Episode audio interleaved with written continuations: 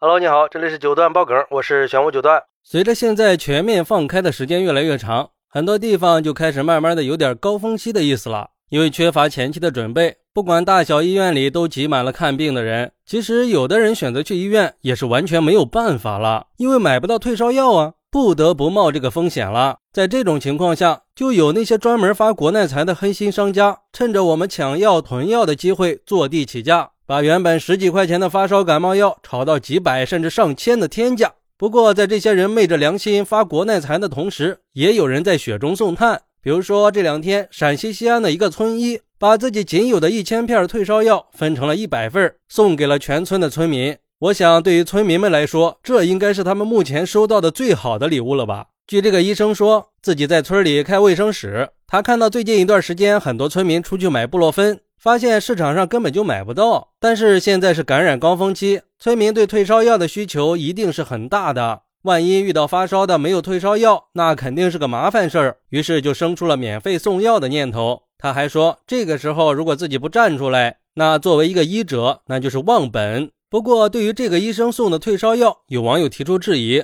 说这个医生送的药是安乃近，这种药的副作用比较大，市场上已经不允许销售了。下面立马就出现了很多网友反驳他说：“是药三分毒，就算是布洛芬，谁又能说它对身体完全没有影响呢？见到别人做好事儿就出来鸡蛋里挑骨头，怎么看都不是一件应该的事儿。”还有网友说：“现在是非常时期，作为一个村医，能够想方设法的替村民排忧解难，光是这种精神就值得称赞。”其实这样的事情可不止这一件了。这两天在郑州也有两个男子在网上看到很多人都反映退烧药根本就买不到，还有的人正在发烧，但是不方便下楼买药。其中一个男子就想着，既然这么多人都缺药，刚好自己的生意又暂时开不了，那还不如花时间出去转转。如果运气好了能够买到，就给需要的人分一点儿，反正这个东西囤多了也没用。然后他就开始出门，一家一家的跑药店。当天，他跑了二十多家药店，买到了三盒布洛芬。他就把车停在路边，用手机开直播，公布发药的地点。离得近的又比较缺药的话，都可以直接过来拿。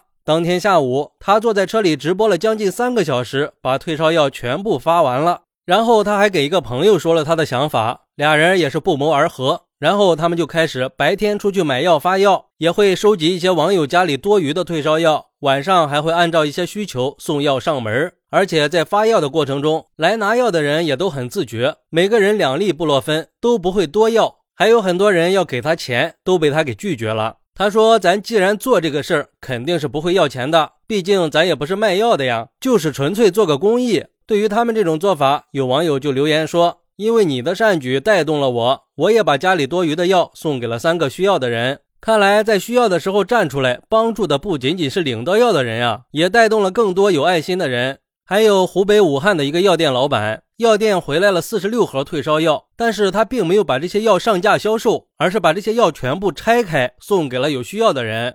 他说：“四十六盒药，最多也就卖给四十六个人。”他算了一笔账，一盒药有二十四颗，四十六盒就有一千一百零四颗。如果每个人分两颗应急的话，就能照顾到五百多个人。这些药如果卖出去的话，也就能卖个一千多块钱，自己少挣了一千多块钱，能帮助这么多人也是值得的。然后他就在群里发布了免费送药的消息，退烧药不要钱，有需要的来店里拿。而且他也提醒说，家里有人发烧了再来领药。之后不到一个小时的时间，四十六盒药就被全部领完了。其实说是每个人两颗，但是有的人家里有孩子有老人，老板就会多给他们几颗。就像一个在他这里领过药的网友说的：“我家里一共七个人都发烧了，之前跑了很多地方都买不到药，在这里领了药以后，现在除了老人，其他人都已经退烧了，真的是特别特别感激。就觉得同样是人，有的人免费送药，有的人坐地起价，为什么差别就这么大呢？